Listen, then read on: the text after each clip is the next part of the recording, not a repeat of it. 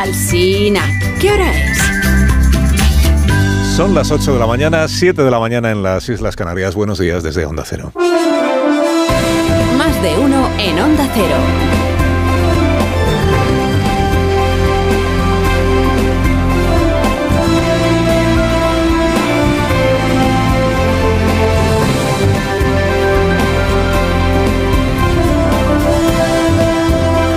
Bienvenidos a una nueva mañana de radio. Estrenamos el 21 de julio del año 2023. Ocho semanas han pasado. Bueno, casi ocho. Desde el domingo aquel en el que saltó por los aires el tablero del poder territorial, descabalgando gobiernos autonómicos de izquierdas y aupando nuevos gobiernos de derechas. Pasado ocho semanas desde la noche electoral de mayo, que provocó que en Génova le evitaran y que en el Palacio de la Moncloa sufrieran convulsiones. Y no era para menos. Porque en los días previos a aquellas elecciones, las encuestas, sobre todo una, la del CIS, aventuraban que la izquierda aguantaría en la Comunidad Valenciana, en Aragón, en Baleares y en Canarias. Que aguantaría gobernando la ciudad de Sevilla, la de Valencia, la de Valladolid, la de Toledo. Las crónicas de aquellos días previos a las elecciones del 28 de mayo contaban que el PP se daba por satisfecho si lograba cambiar el gobierno de alguna de las regiones en disputas. Le valía con una. Conseguía Aragón o conseguía Baleares. Ahí si conseguía el gobierno de la Comunidad Valenciana ya era... Con una podría proclamar que el cambio iba a llegar en diciembre a España, porque en diciembre iban a ser las elecciones generales. Y decían las crónicas de aquellos días previos a las elecciones del 28 de mayo que el PSOE confiaba en conservar los gobiernos autonómicos, que estaba la cosa muy reñida, que habría remontada y que Sevilla se mantendría desde luego socialista.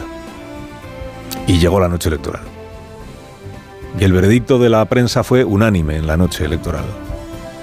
Había más votantes de derechas de lo que los sondeos habían reflejado o menos votantes de izquierdas. El temor a alianzas del PP con Vox no había disuadido a los votantes de elegir el cambio en sus respectivas comunidades autónomas. Y habiendo planteado el presidente aquellas elecciones y aquella campaña como un plebiscito sobre su gestión y su persona, el plebiscito pues lo había perdido y había salido de él claramente o clamorosamente derrotado. Claro, aquella jornada electoral del 28 de mayo es la que nos ha traído hasta donde hoy estamos. En vísperas del penúltimo fin de semana del mes de julio, con unas elecciones generales convocadas en fecha indudablemente inusual, pero con una participación que si el voto por correo sirve de pista, puede alcanzar el domingo números récord.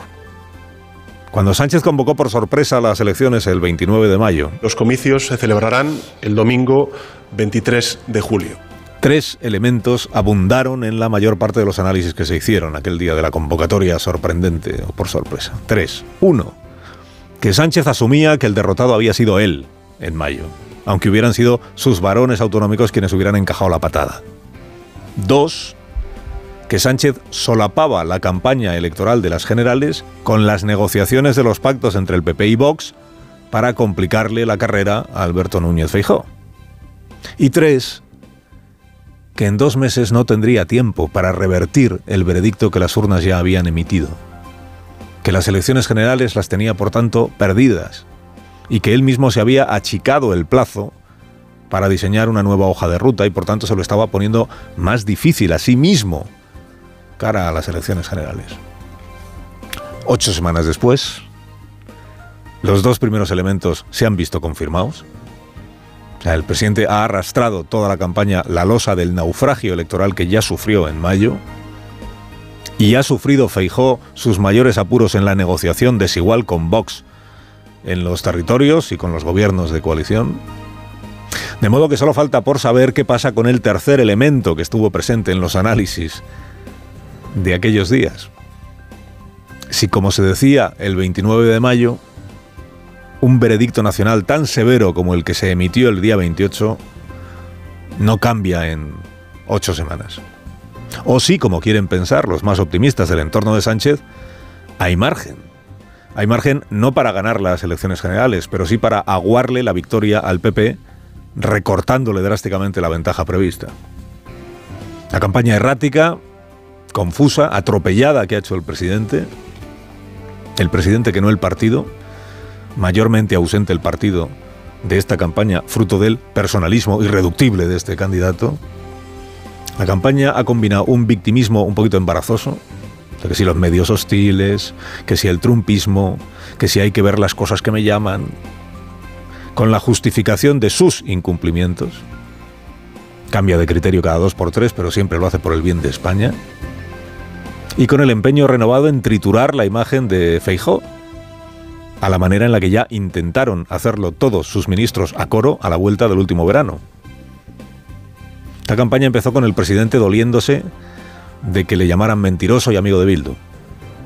Termina la campaña con el presidente tachando cada hora a Feijó de mentiroso y amigo de narcotraficantes. Empezó su equipo ofendiéndose muchísimo de que se le preguntara al presidente en una entrevista por qué nos había mentido tanto. Y termina su equipo recriminándole a Feijó por tierra, mar y aire que mienta todo el tiempo y a todo el mundo. Los periodistas no pueden preguntarle tan directamente dónde se habrá visto al presidente por sus incumplimientos, sus cambios de criterio o sus mentiras, no. Pero la oficina del presidente en el Palacio de la Moncloa sí puede convertirse en comité electoral de un partido político sin que a nadie se le mueva aquí una pestaña. El varón al que ponían como ejemplo de derecha moderna y civilizada pasó a ser la quintesencia del trumpismo y de la ultraderecha en cuanto sucedió o sustituyó a Pablo Casado. Han tenido un año para preguntarle a Feijó por Marcial Dorado. Han tenido un año y medio. Pero no ha sido hasta ahora, hasta el penúltimo día de la campaña electoral, cuando el presidente ha considerado urgente pedirle explicaciones a Feijó. Marcial como último recurso. A ver si por ahí consiguen hacer lo que en octubre presumían de haber hecho ya, que era desmontar el efecto Feijo, tumbar al aspirante y dejar a Sánchez como el único capaz de gobernar España con solvencia y a pesar de sus muchos bandazos. Ha tardado cuatro años el presidente en admitir en público que incumplió buena parte de los compromisos que en su día expresó, no como opiniones, sino como principios de su proyecto político. Ahora alega esto de que cambia de opinión. Ahora dice que su único error fue no explicarse, no explicarse adecuadamente. Pues mira qué tiempo y ocasiones tuvo ¿eh? para explicarse cuanto hubiera querido. ¿No será que no habla el presidente? También dice que fue un error no detectar hasta qué punto los bulos de la derecha tenían a este país intoxicado. No es que él tome decisiones equivocadas, fruto de concebirlo todo como una competición en la que solo gana uno.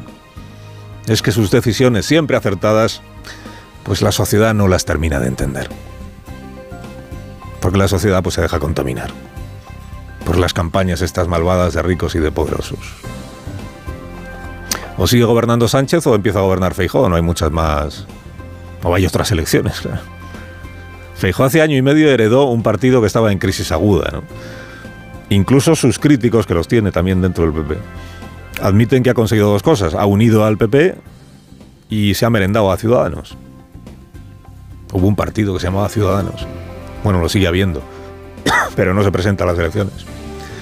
E incluso sus partidarios, que también tiene algunos partidarios Feijóo en el PP, admiten que el terreno más resbaladizo que pisa se llama naturalmente Vox. Que en su afán por alcanzar el poder y por absorber también a Vox para regresar a aquel PP que tenía la exclusiva del voto de derechas, está dispuesto a entregarle a Abascal la cuota de poder que ni en sus mejores sueños podía imaginarse Vox hace, desde luego, cinco años. Pero que igual no podía imaginarse Vox ni siquiera hace un año y medio. Vox con su proyecto nacionalista, populista y excluyente. Vox con su nostalgia de una España uniforme y sin matices. El precio que le pondrá Vox a una hipotética investidura de Núñez Feijóo. Bueno, en 49 horas empezaremos los ciudadanos a votar, domingo por la mañana. En 62 estaremos contándoles cómo queda conformado el nuevo Parlamento. Si el PP y Vox suman 176, no habrá duda de que el próximo presidente del gobierno será Feijóo previo pago del precio que le ponga Vox. Si no alcanzan esa suma, existirá la posibilidad de que el presidente siga siendo Pedro Sánchez previo pago del precio que le pongan el PNV, Esquerra Republicana, Bildu y Junts per Catalunya. Porque a la vista de las encuestas, solo con el voto favorable de todos estos grupos sería posible una investidura del presidente y candidato socialista. A partir de las 7 de la tarde, próximo domingo, les contamos el desenlace de esta carrera en un programa especial de los informativos de esta casa. Domingo 23 de julio, 7 de la tarde, la noche electoral. Carlos Alsina en Onda Cero.